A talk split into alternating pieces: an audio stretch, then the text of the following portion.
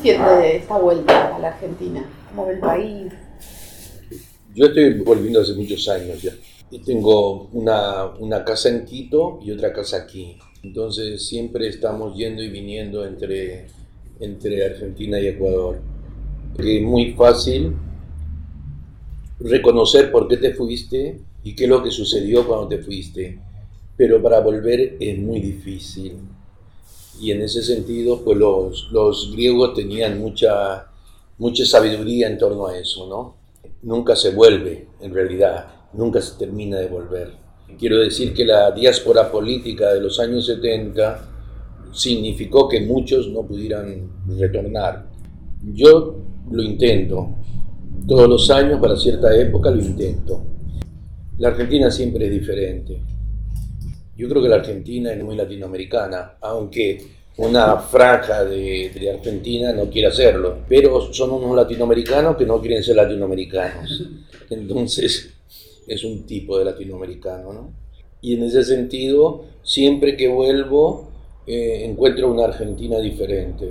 El año pasado yo vine para esta, para esta fecha y pude realizar una, una, una experiencia en el Teatro Cervantes de eh, teatro federal, realmente, un espacio federal, pero que no sea federal a lo, a lo, a lo porteño, es decir, que va un director y, y, porteño y dirigen, no, llamar a todos los actores de las provincias y que se concentraran en Buenos Aires y poder realizar una experiencia, ¿no? Y fue magnífica la experiencia y fue extraordinaria. Por supuesto que se cortó en esta nueva época, pero eso quedó, quedó registrado.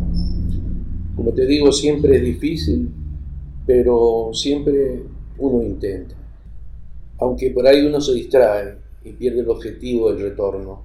Eso mismo le pasa a Ulises, ¿no? Ulises anda por ahí, se, se, se, le, se, le, rompe un barco o queda nadando, va flotando a una isla, se encuentra con alguien, se queda ahí unos años. Claro. este, nunca llega a Ítaca, Ítaca es un mito. Es decir, tal vez nunca vuelva a la Argentina que yo dejé volveré a otra Argentina y hacer propio un territorio lleva mucho tiempo porque son territorios afectivos fundamentalmente. Claro. Yo, yo pienso que los países no son paisajes, no son mapas, sino que son personas. Y en ese sentido cuesta. Digo, cuesta crear una red de afectos que te permitan volver yo siempre digo y agradezco, por ejemplo, a la gente que me invita de aquí y de allá, porque eso no es no dejarme ir. Estar aquí en Mar del Plata, gracias a, a las compañeras y compañeros del Teatro El Galpón de las Artes, es una forma de retenerme y eso siempre se agradece. Hace mucho que lo vienen invitando, ¿no? Acá en el Galpón. Era una constante. Sí, pudo ver anoche la, la obra cuando Lerena cubrió el galpón. ¿Qué, ¿Qué, opinión tiene? ¿Qué... Sí, fue muy interesante la obra. Está muy bien. Fundamentalmente porque está escrita desde alguna vivencia y desde una experiencia personal de este colectivo. Sí. Y yo siempre pienso que este, uno debe hablar de sus asuntos. Y es muy bueno que sea así. Porque no necesitas representarse, ¿no? En una de esas necesitas presentarte, no, no representarte. Y creo que eso hace que, que, la obra sea una obra propia de este colectivo y, sea muy sincera. Estéticamente tiene hallazgos en el campo de las imágenes y en el campo de la organización de ciertas eh, imágenes poéticas que son muy buenas, ¿no? muy bien conseguidas. Creo que yo le decía a, a, un, a, algún compañero anoche, me interesó porque fundamentalmente es como organizar la indignación, organizar estéticamente la indignación. Claro. Y eso está bueno, porque ya no es, nosotros no tenemos mucha arma como gente de teatro para responder a toda una maquinaria este, del establecimiento, ¿no? Claro. Entonces lo que tenemos es el teatro y la mejor forma de responder es a partir del teatro. Y eso eh, creí leerlo en la obra, ¿no? Uh -huh. el, el, Galpón está cumpliendo 20 años. Usted me decía que el número 20 en un colectivo teatral o artístico es muy simbólico. Sí, es muchos años. Yo he podido asistir a algunos eventos entre el año pasado y este año de grupos que cumplen años, ¿no? Recuerdo, por ejemplo, el grupo La Candelaria este año cumple 50 años. Es un grupo ya eh, histórico en América Latina. El grupo, el Teatro de los Andes de Bolivia, cumplió este año 25 años. Eh, el, grupo El Galpón cumple 20 años. Estos grupos no son únicamente aniversarios, sino que son testimonio de la obstinación de algunas personas por seguir trabajando juntas y trabajando bajo la perspectiva de grupo, no de empresas, no de, de, eh, sociedades anónimas, sino de grupos, es decir, en tejidos humanos que, que responden a principios estéticos y éticos diferentes a la, a la, mayor, a la mayor cantidad de teatralidad que hay en el momento. ¿no? O sea, es un alternativo en ese sentido.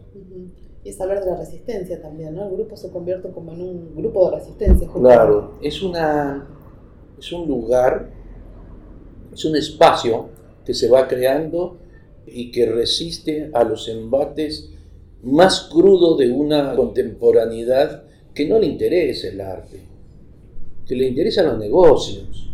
A mí me da mucha pena porque siento por ahí que hay que dar respuestas en eh, disputarle al, al, al, sistema o disputarle a la maquinaria social los espacios simbólicos, porque son espacios simbólicos, y que muchas veces vamos perdiendo esos espacios simbólicos. Por ejemplo, que en el Centro Cultural Kirchner se haga un evento relacionado con la economía, me parece una pérdida de, de, la, de, la razón, de la razón simbólica. La razón simbólica es la razón este, mítica y emocional que te ata a determinados eventos de tu historia y de la historia de una comunidad. Es, es una disputa en silencio, una disputa en secreto casi, ¿no? Que existe este espacio, este teatro, y que exista con la dignidad que existe, es un disputar simbólico a un contexto global que te empuja a hacer otras cosas, ¿no? a que hagas un teatro que, que, rinda dividendos, un teatro mercantilista, un teatro que, con el que vos puedas hacer negocios. Y bueno, estos espacios hay que, son islas y hay que eh, entretejer en los espacios que son islas. ¿no? Gratamente lo que pude comprobar en el público de anoche aquí eran todos jóvenes y eso es extraordinario. Bueno, la mayoría eran jóvenes. Y lo mismo sucedió con las presentaciones nuestras en Buenos Aires.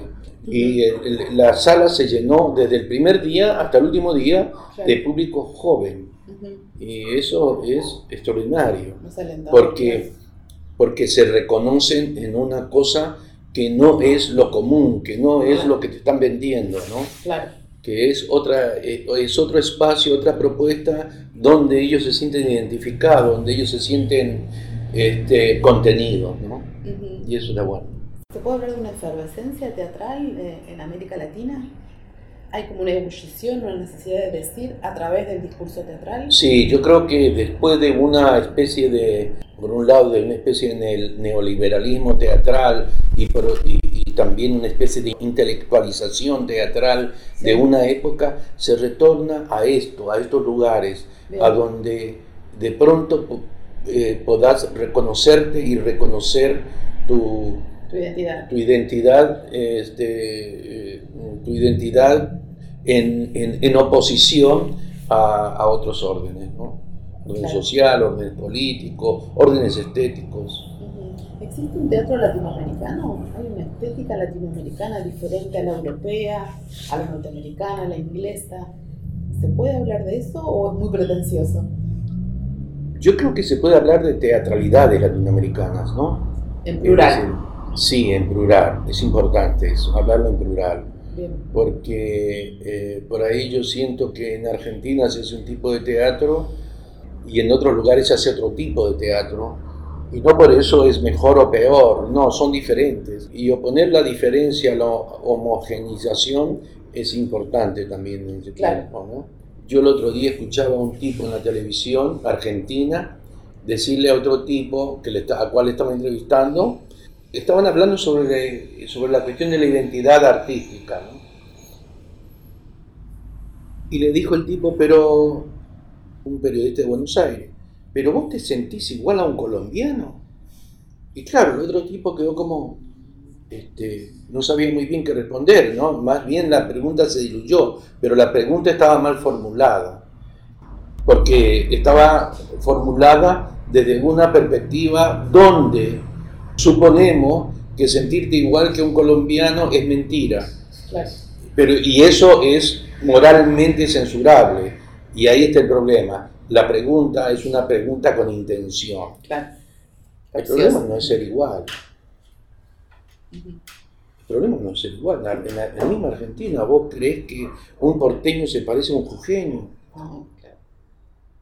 Eh, La pregunta sería, ¿podemos habitar a partir de las diferencias en un territorio común? ¿O qué problemas comunes tenemos aún viviendo en territorios separados? ¿Y qué problema siendo personas diferentes? ¿Cuántas lenguas se hablan en Argentina? Decimos, damos por hecho que el español es nuestra lengua, pero Sí. para otros no es tan así. Es decir, se habla guaraní, se habla quichua, se habla, eh, hay diccionarios huarpes, hay tobas, hay Mapuche. mapuches, Ujú.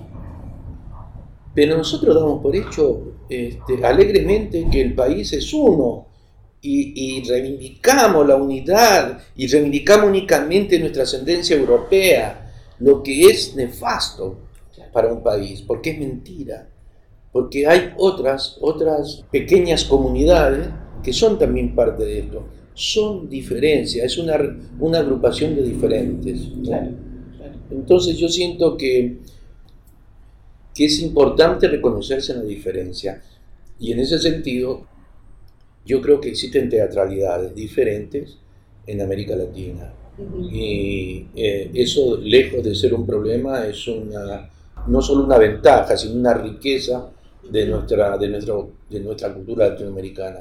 Por otro lado, siento que hay cierta unidad en el campo de nuestra historia. Hay, uni- hay ciertas unidades. La lengua es una unidad, hechos históricos son comunes, planteos históricos son comunes, y la vecindad, que también es importante. Aunque algunos vecinos es como, es como un barrio, ¿no? Algunos vecinos es mejor perderlo que encontrarlo. Y en estas teatralidades diferentes, un rasgo común podría ser esto de reivindicar las raíces, eh, las raíces indígenas, las raíces mestizas que tenemos. Sí, yo creo que este, en, esta, en esta diversidad Sí, hay, ciertos, hay ciertos bloques. El teatro del Río de la Plata Sí. es un tipo de teatralidad. Sí. El teatro de los Andes es otro tipo de, la, de de teatralidad. ambos lados, ¿no? Claro, el teatro del Caribe es otro tipo de teatralidad que no es lo mismo. Claro. El teatro centroamericano es otro tipo. El, el teatro este, brasileño en sí mismo es como un continente. Son diversos, son diferentes. Y creo que cada uno eh, hunde sus raíces en un tipo de teatro, ¿no? Evidentemente hay teatros que son muy identitarios en cuanto a las culturas autóctonas. Eh, hay otros que no lo son, como el argentino, porque eh, este, lo mataron a todos. ¿Mm? Entonces, sus raíces no es europeo. Es que es una cosa que yo discuto mucho. No es europeo, es latinoamericano Claro. con, este, con antecedentes europeos. Más híbrido. Claro, pero eh, este, no es. Si vos, Claro. Incluso si a nosotros nos invitan como argentinos a Europa y no nos ven como europeos. Claro. Por más que nos sentemos en la mesa de los, de los alemanes, nosotros no somos somos. alemanes.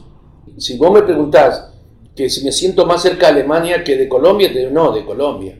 Por muchas razones. Siento mucho más empatía con un mexicano que con un alemán.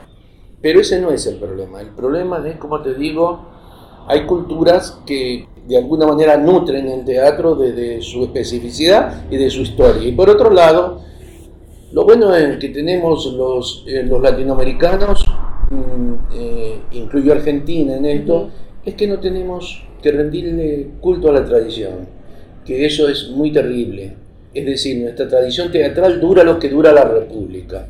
200 años. Puede ser un poco más allá, alguna, hay mucha discusión sobre eso, ¿no? Sí. Porque dicen, no, porque en la época del Incario se hacía teatro. Bueno, no se hacía teatro tal cual lo conocemos ahora. Se hacía un tipo que podríamos decir de parateatralidad, pero no era teatro. Teatro como lo conocemos, el teatro como lo conocemos ahora es puro occidente.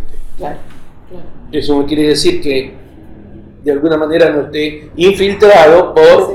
este, eh, culturas autóctonas, las el mismo lenguaje nuestro.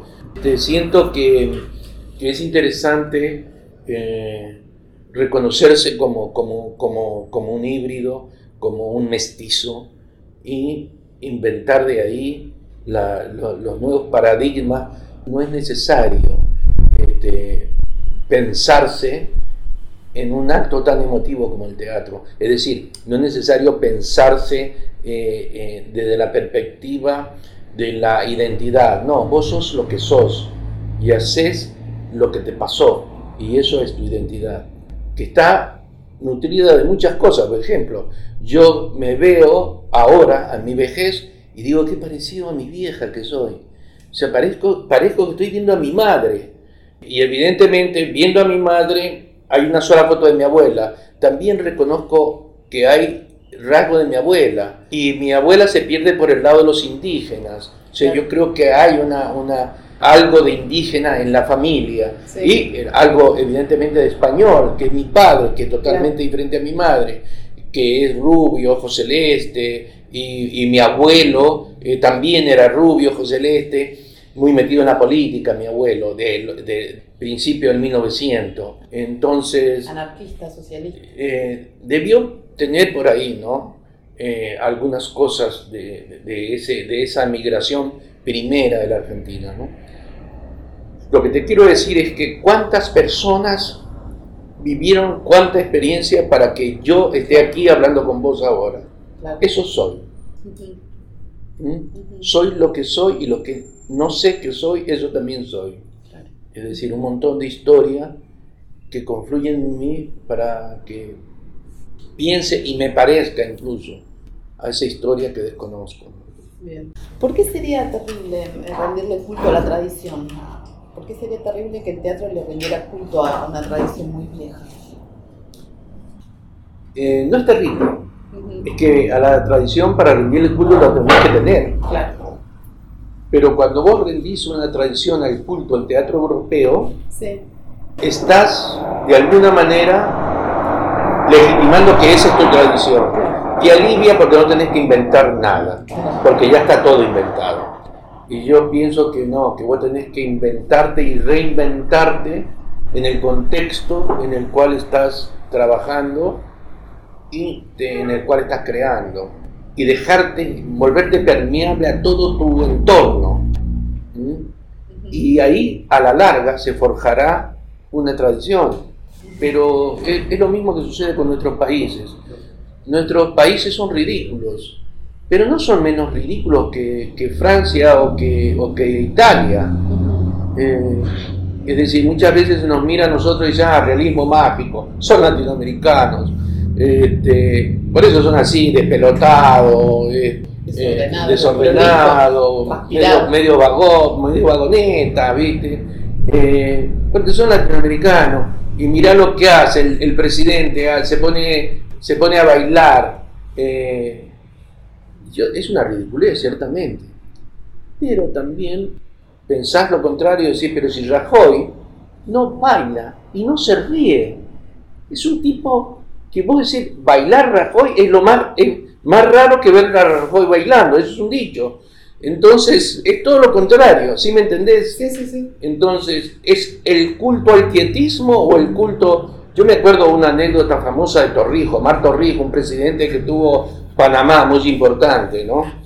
Fue importante porque recuperó el canal para los panameños, uno de los presidentes que recuperó el, el canal efectivamente para los panameños, ¿no? Lo criticaban porque se vestía de guayabera para, para ir a los congresos internacionales, a los foros económicos, como Evo Morales, ¿no? Sí, sí. Y, y Torrico decía, pero yo soy el presidente de Panamá. Y decir, ¿qué queremos nosotros? ¿Que vaya de saco y corbata como Macri? Claro. ¿Mm? Y que vaya cartonado y hablando un, un, inglés de última como Macri, porque no se le entiende nada. A Macri es como eh, escuchar hablar inglés, inglés a, a, Macri es de puta pena, es lamentable. Claro, pero él, él se legitima en el intento de hablar esa cosa, ese, esa mamarrachada que habla, se legitima como un tipo que quiere sentarse a la mesa de los poderosos. Eh, ¿Cuánto del realismo mágico influyó en su teatro? Ya para meternos más en el tema de, de su propia dramaturgia. Influyó como, como a cualquier joven de los, de los mediados de los 70, ¿no? Que, eh, que amaba la literatura, imposible. Sí. Este, agarró el boom, ¿no? Claro, sustraerse claro. De, esa, de esa forma literaria. También creo que había otros movimientos, ¿no? Yo por ahí reconozco más elementos del surrealismo que, de, que del realismo mágico, pero tampoco me importa mucho. Lo cierto que, que yo creo que, eh, por ejemplo, Haroldo Conti tiene unos cuentos que podrían ser perfectamente de, realismo mágico. Enmascaró el cazador americano, es una novela de Haroldo Conti que podría ser perfectamente del realismo mágico. Cortázar también tiene cosas del realismo mágico, aunque Cortázar Más por ahí, fantasía, ¿no? sí, más por, por la, por la creación fantástica de Ujú. eh, todos esos, esos movimientos, bueno, todos esos autores me influyeron, de alguna forma me influyeron, porque también políticamente me influyeron. En, la- en- en aquella época en la que yo, aunque yo no, yo no escribo, yo no comienzo a escribir en esa época, yo escribo mucho después. Ujú. Entonces, primero nace en usted la, la intención de Sí, y, ser actor. y de- la intención de ser actor y este, eh, el, el arrastrar toda una cultura, ¿no? Eh, y ser consciente de eso. y, y ser consciente de eso y, de mi, y, a la, y a la hora de escribir, evidentemente salió todo lo que yo tenía como información Claro. cultural, ¿no? Claro. Y salieron estos autores, salieron otros autores, ¿Y fue constituyéndose como una forma de la, de la escritura en mí. Fundamentalmente porque a mí me interesaba hablar ciertos temas, Bien. ciertos temas relacionados con lo que me pasó, Ujú. profundizar el, el estar, el, el estar exiliado, profundizar el estar en la errancia, en los significados y las múltiples connotaciones de la errancia. Ujú. ¿sí? Eh, esto un poco lo que estábamos hablando al Sí. Cómo, se, cómo se va, cómo no necesitas estar exiliado políticamente, eh, expulsado de un país para sentirte exiliado, Claro. que no, que no, que es otro tipo de estar, el estar en el exilio. ¿no? Hay escritores y poetas y, y- y que, que han estado en el exilio sin salir de sus casas. Desde un comienzo influenció en mi escritura. ¿Cuándo comienza a escribir? Un poco usted me está contando que empieza a escribir para exorcizar todo este tema del, del Sí. exilio, ¿no? Sí, ¿Cuánto sí. pasan entre que usted llega a Quito, a Ecuador? Y pasa muchos años. Y pasa, mm, yo los primeros textos los comienzo a escribir a mediados de los 90. Ah, bien. Y llegué a Quito en el 76, es decir, mediados de los 70. Claro. Este, 20 años. 20 años, sí. Eh, las obras, eh, lo, eh, lo hablábamos anteriormente con los muchachos aquí, las obras este, mm, se escriben relativamente rápidas, pero tarda mucho tiempo en vivirse la obra. La obra va creciendo en uno en un tiempo este, inusitado. Y hay obras que uno siempre termina escribiendo, pero en realidad hubiese querido escribir otra. Y eso Eh, motiva una próxima obra. Y eso motiva una próxima obra que seguramente terminará en otra obra, y no exactamente en la que uno escribe. ¿Y por qué decidió escribir? ¿No había obras de teatro que de alguna manera pudieran... Bueno, yo comencé siendo actor y Sí. posteriormente fui director. Sí, Lo último que hago en el territorio de la teatralidad es, o lo, único que, lo último que abordo es la escritura. ¿no? bien. Comienzo a escribir porque a mí las- la- la- los textos no me decían absolutamente nada.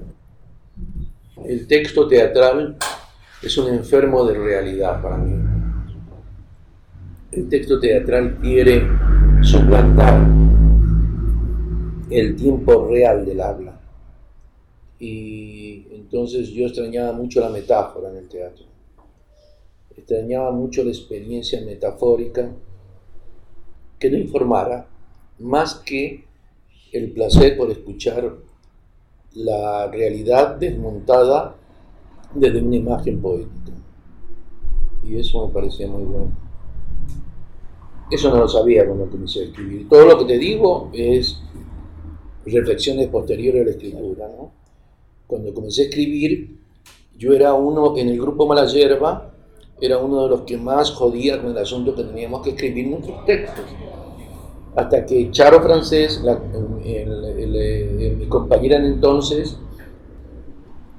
ahora mi esposa, me dijo, si tanto jodés con que hay que escribir los textos, es porque vos querés escribir los textos. Entonces ponete, ponete, a escribir y ya nos deja de joder a nosotros que no queremos escribir, sino actuar. Claro. Y fue así que comencé a, escribir textos. ¿no? Usted contó en varias entrevistas que la aparición del grupo Malayerba primero se da como, como una familia, como la necesidad de, de, hacer más fuertes los lazos amorosos. Y después nació la necesidad de que ese grupo se transformara en un proyecto estético, artístico, teatral. ¿Por qué nació así? ¿Por qué nació de esta manera? También eso no lo sabíamos. Eh, lo curioso es que yo el otro día lo contaba aquí en el taller, antes de ayer, lo contaba en el taller aquí, en el taller que estamos haciendo por la noche, y les decía, Miren, la primera obra que nosotros ensayamos como grupo, tardamos tres años en estrenarla. O sea, durante tres años la ensayábamos. Día tras día, todas las mañanas, cuatro o cinco horas diarias. Si ustedes ven el texto de la primera obra, son cinco páginas. ¿Cómo se puede ensayar tanto tiempo cinco páginas? y es por muchas razones. Una de las razones es este universo afectivo que es el, encontrar un territorio simbólico que soporte el escándalo del exilio. ¿no? Muchos de nosotros éramos gente de afuera. Eh, estaba compañero de Venezuela, de Colombia, de España, de Chile, de Argentina éramos dos, Susana Pautazo, que era una mujer, es una mujer, vive ahora en Buenos Aires, Susana, ella perteneció a un grupo muy importante de los años 70 de Córdoba, que se llamó el Libre Teatro Libre, de María Escudero, que también posteriormente trabajó con nosotros. Entonces, es porque en realidad no estrenábamos porque no nos interesaba estrenar. Lo que queríamos es estar cerca, juntos. Eso lo supimos después. Es más, creo que lo sabemos ahora mejor que antes. Esa experiencia del tejido emocional entre individuos que se juntan y que están fundamentalmente solos y se sienten que nada les contiene más que el estar con el otro, hace que el grupo no sea únicamente un núcleo productivo, sino también un núcleo humano, poderoso, sobre el cual se va a tejer la experiencia emotiva y emocional que es el teatro. Siento que eso es interesante. Hay otras cosas, ¿no? Eh, que también son parte del mundo del exilio, ¿no? Como por ejemplo. Al no sentirte contenido por el lugar, pero no es un problema el lugar, ¿eh? es un problema tuyo. Mm. Vas creando tu propia eh, patria con otros tipos que están afuera, como en la misma situación. Es como una enfermedad que solo puede ser comprendida por, por el que lo padece. Esa enfermedad, que es el exilio, puede ser entendida por otro exiliado. O por alguien que ha experimentado, ha experimentado el estar fuera de sí mismo. O el estar adentro de sí mismo sin posibilidad de tender puente con el exterior todos estos condicionantes que son propios del mundo del exiliado fueron haciendo que nosotros creáramos un tipo de teatralidad muy específica, muy de nosotros, ¿no? Eh, esa teatralidad se nutre de, eh, de, muchas teatralidades, es como, una, como un lenguaje identitario, ¿no? Eso nos permite estar acá, poder ver una obra anoche y sentirnos cerca y mucha gente dice, no, pero ¿por qué no van a un teatro? A nosotros no nos interesa eso. El que nos conoce a nosotros sabe perfectamente cómo vamos y a qué lugares vamos, ¿no? Por estos lazos y por el tipo de teatralidad que, que se genera a los lugares en los cuales estamos, ¿no? Y a, a los cuales vamos. Y porque también percibimos en, las otros en los otros colectivos sus formas de, de relacionarse. Y podemos estar en un, en un colectivo de que trabaja en, en, en, el mar, podemos estar en el Teatro Cervantes, por ejemplo. Sí. Pero también podemos estar en, un teatro independiente.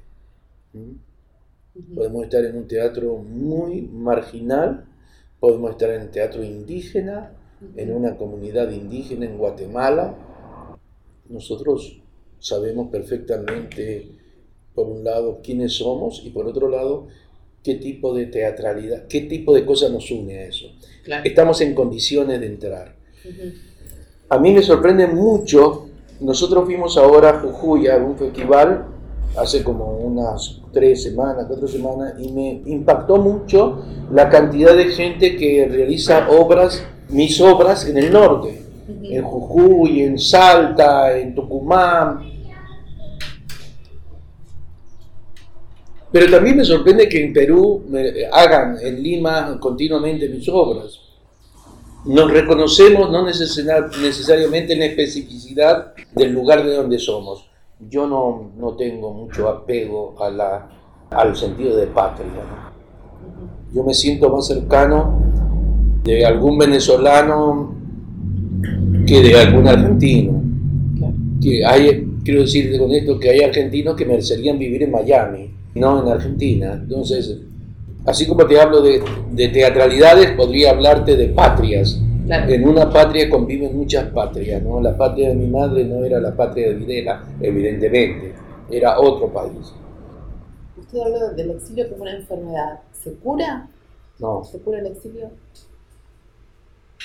Tampoco se cura el, el haber estado en la cárcel.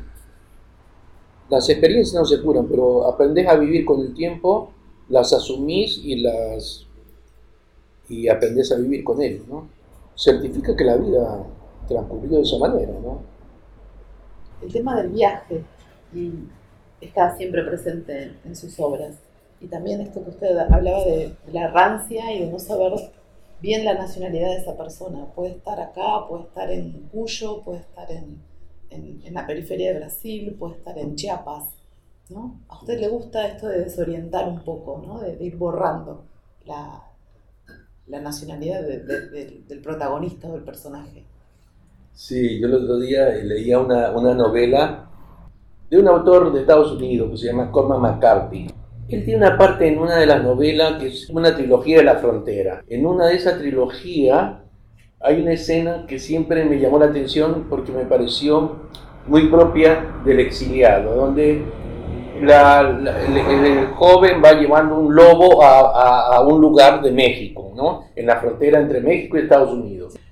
Y entonces se encuentra con un viejito mexicano y le pregunta que quiere llegar a tal lugar, ¿no?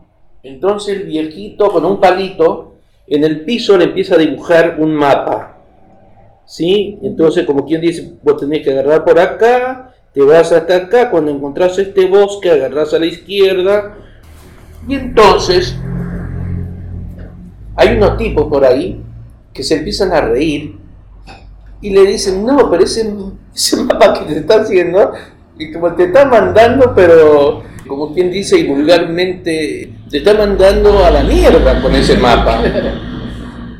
Y el viejo le dice, no, lo que pasa es que el viaje es el mapa. Y a mí me quedó dando vuelta en la cabeza esa frase, el viaje es el mapa. Es decir, no hay mapas, es lo que vos haces en tu viaje que va a generar el, mapa definitivo. Es tu viaje el mapa. ¿Cómo, ¿Cómo, cree que logró Malayalba tener tanto prestigio eh, a nivel latinoamericano? Sus obras se, desarrollan, como usted decía, en, todas las capitales teatrales de, de América Latina.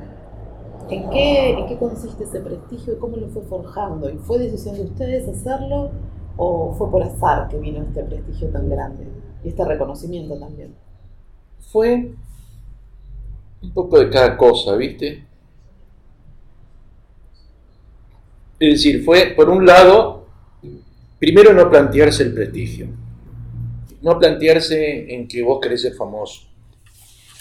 La fama es muy posterior, además la fama hay que dejarla todo el tiempo. Por ahí viene gente y nos dice, pero que ustedes no saben lo que ustedes eh, son y nosotros no sentimos eso. La fama a nosotros no nos interesa para nada. Una vez nos presentábamos en, Los Ángeles, en Estados Unidos, y después de la función nosotros hicimos una obra que yo escribí hace tiempo sobre el Lazarillo, una versión del Lazarillo de ah, Tormes. Y entonces vinieron unos tipos de la CBS y nos dijeron, ustedes se tienen que llegar acá. Nosotros, ustedes pongan el precio de cuánto cuesta que ustedes se queden aquí para hacer programas donde ustedes saldrían y nosotros dijimos, no, no tenemos nada que ver con eso, no nos interesa, no nos gusta, no, no, ah, no, le dijimos así, pero dijimos gracias, muchas gracias, pero ¿saben qué no nos interesa? Y, pero ustedes saben lo que están perdiendo, ustedes se pueden volver millonarios y no, no nos interesaba. Pero después pensábamos y decíamos, ¿cuántos colegas no lo hubiesen pensado dos veces? Agarraban viaje inmediatamente, sin, sin ningún... ¿A dónde hay que firmar? ¿Sí? Pero nosotros no. Nuestra manera de ser es mucho menos... Por ahí eh, encontramos también gente que, que yo no me he acercado a ustedes porque son como... No, somos muy comunes. Cuando no estamos en función artística somos muy comunes. Y yo creo que la fama hay que ponerla en riesgo todo el tiempo. Este, que tu reputación debe estar en riesgo todo el tiempo en esta profesión. Y también tiene que servir para algo. Yo el otro día en ese festival de Jujuy, la función se la dediqué a dos personas. Era un teatro muy oficial, el teatro de la gobernación. Me imagino y, vos, vos, te podés imaginar lo que hizo. La mitad del teatro explotó y la otra mitad dura como tabla. Es la expresión de la Argentina, ¿no? Ahora, yo digo, ¿para qué sos famoso si no es para arriesgar un criterio? No es porque, porque seamos famosos, sino porque la gente después nos decía, pero es importantísimo que ustedes lo hayan dicho, porque acá no se dice eso el que llega de afuera tiene como claro. poder para poder decirlo justamente. Claro, yo lo dije. Nosotros tenemos una ventaja moral porque tenemos un escenario y por eso se lo voy a dedicar a Milagro Sala y a otra señora que estaba ahí, que también es parte de la, de la historia y de lo que sucede en Argentina. Es una señora que se llama Asise Weiss, tiene 90 años, es la madre de una actriz asesinada, amiga mía, en Tucumán compañera mía de los años en los cuales yo me inicio en el teatro. Así se hacía teatro conmigo, éramos jóvenes y ella después se dedicó a militar y la mataron en un enfrentamiento, como siempre dicen los militares, ¿no? Enfrentamiento en Tucumán. Este, creo que solo fue un montaje y la asesinaron. Y yo creo que, que eso te permite un poco la fama un uso, un uso, positivo, claro. Un uso positivo de tu, de tu éxito. Buenísimo. ¿Cómo se las ingenia como dramaturgo, le pregunto, para encontrar humor y poesía en estos, en estos momentos tan trágicos a veces?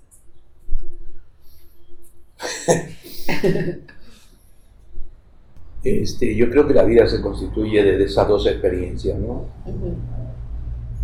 Yo creo que Hamlet puede llegar a ser un personaje gracioso es más, yo creo que él lo pensó por momentos que se hace el chistoso.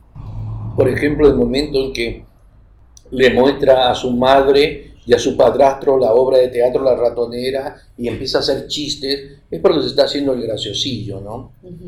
Y yo creo que debe ser gracioso. Si, si haces Hamlet, tiene que haber un componente de risa, porque es como un intelectual diletante, es, gracioso, que es un poco Hamlet, ¿no? Porque él se entera en la primera escena de que hay que asesinar, hay que vengar a su padre, asesinado, y lo único que hace es dedicarse a dilatar el, momento. Y a, la, a las dos horas y media uno empieza a decir, pero ¿por qué no lo mata? Ya se deja de monologar y hacer cosas. Es como, es como, es como un intelectual, ¿no? Nunca lleva a la acción lo que piensa. Se, dedica a crear estrategias. La obra es interesante justamente por eso. Porque hay enigma, porque uno no sabe por qué no lo hace. Pero lo cierto es, él dilata, dilata la, la acción se puede volver gracioso eso, ¿no? Porque es un sentimiento genuino. Lo que pasa es que el humor está devaluado.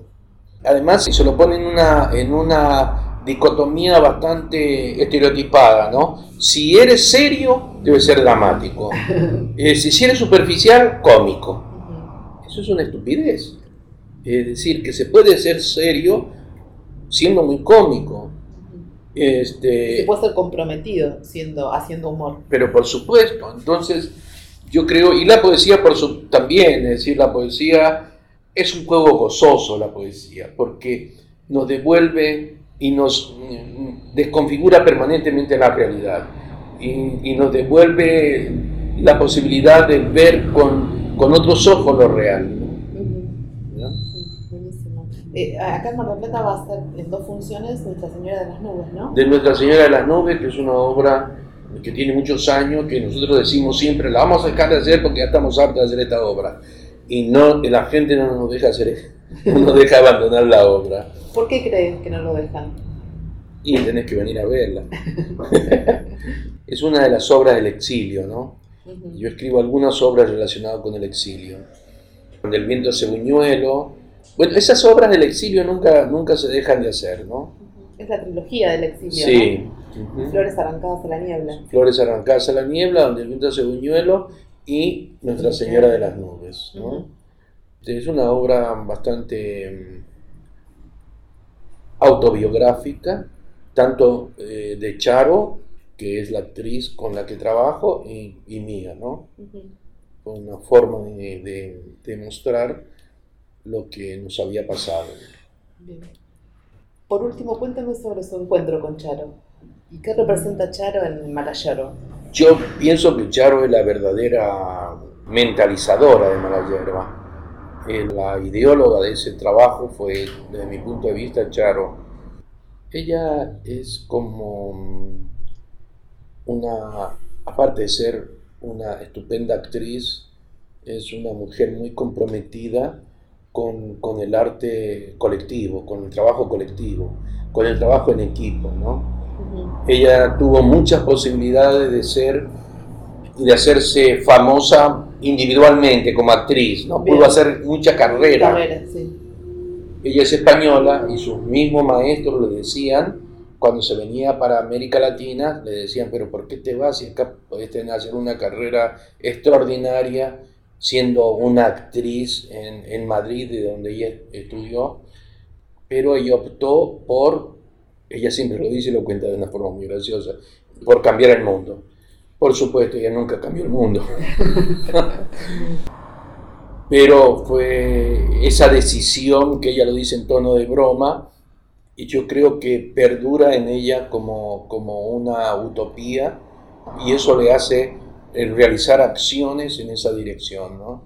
Siempre acciones, a mí me sorprende y, la admiro mucho eh, en ese sentido porque siempre son acciones como, como comunitarias, ¿no? O como colectivas, o como ese tipo de, de acciones. Y, y, en el grupo Mala Hierba fue una de las, una de las fundadoras, conjuntamente con Susana Pautazo, que es la compañera que te hablaba recién, y yo, que somos los que iniciamos el primer núcleo, ¿no? Bien. Y otro compañero que se llama José Rosales, que comenzó también chileno. Chileno, dos argentinos, una española. Comenzamos con el núcleo del trabajo, ¿no? Bien. Y ella siempre ha mantenido, ahora mm, no lo defiende con tanta Demencia. firmeza y apasionamiento como antes, pero durante muchos años fue la que sostuvo al grupo. Ahora el grupo lo sostiene gente joven, no gente... Claro. Pero buenísimo. Sí, sí, sí, sí. Y además tienen un centro de formación abierto Sí. ¿no? a, a quienes quieran Sí, ir. sí, sí, sí. Es una casa como esta, es una casa muy parecida a esta. Bueno, es diferente, pero eh, es el mismo, eh, como los mismos procesos de los grupos independientes, ¿no? Bien, Cuando conseguimos la casa, la transformamos en teatro. claro. Y, y la conseguimos porque nosotros mismos la compramos. ¿Y de quién fue la idea de comprar? De Charo. Ella fue... eh, en Malayerba siempre hubo una preponderancia de las mujeres. Que para, para nosotros...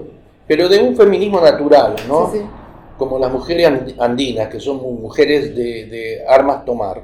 ¿Las Eh, mujeres andinas o las mujeres en general? bueno, en la- te hablo porque estamos en Los Ah, bien, pero yo bien. creo que en, en términos Bien. generales, ¿no? Por muchas razones también, por razones históricas, que hacen que una mujer no solo tenga que pergenearse el espacio de los hombres, disputarle a los hombres, eh, sino forjar una, una identidad femenina a través de estas acciones. ¿no? Para nosotros, como nosotros fuimos viviendo el grupo, es, es casi natural. Hubo época en que estaba muy equilibrado, hubo época en que los machos estábamos cabreados, Claro. y- pero es parte del, del mundo del grupo de teatro. ¿no? Sí. En ese sentido, Segundo Charo fue importantísimo. Nosotros compramos la casa por una gira, compramos el teatro después de una gira en Francia con una de las obras Ah, nuestras, bien. Este, que por primera vez ganábamos tanto dinero que volvimos a Ecuador y compramos la casa.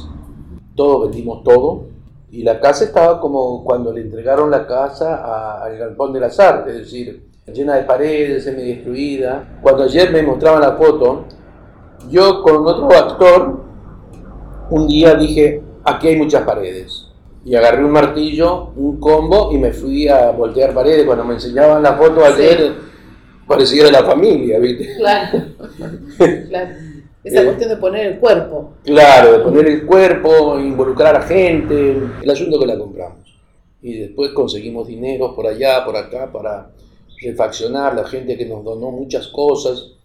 Acá está Miguel Villafañe, que también ha sido un- una parte fundamental de la historia del Grupo Malayerba, cineasta, pero ha amparado al Grupo Malayerba en muchas ocasiones,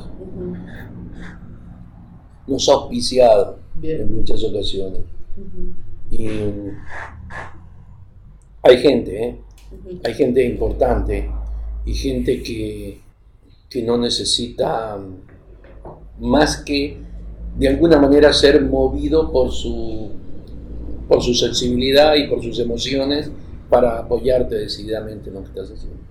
Así como hay gente en, en- los gobiernos nefasto y nefasta, hay también gente en, la- en las sociedades que son extraordinarios. ¿no? Cuestión de descubrirlo, ¿no? Cuestión de descubrirlo y que te vean en el momento oportuno. Claro. Sí, yo quería que Paola le cuente por qué Paola está haciendo la entrevista. ¿Cómo es que estás haciendo esta entrevista?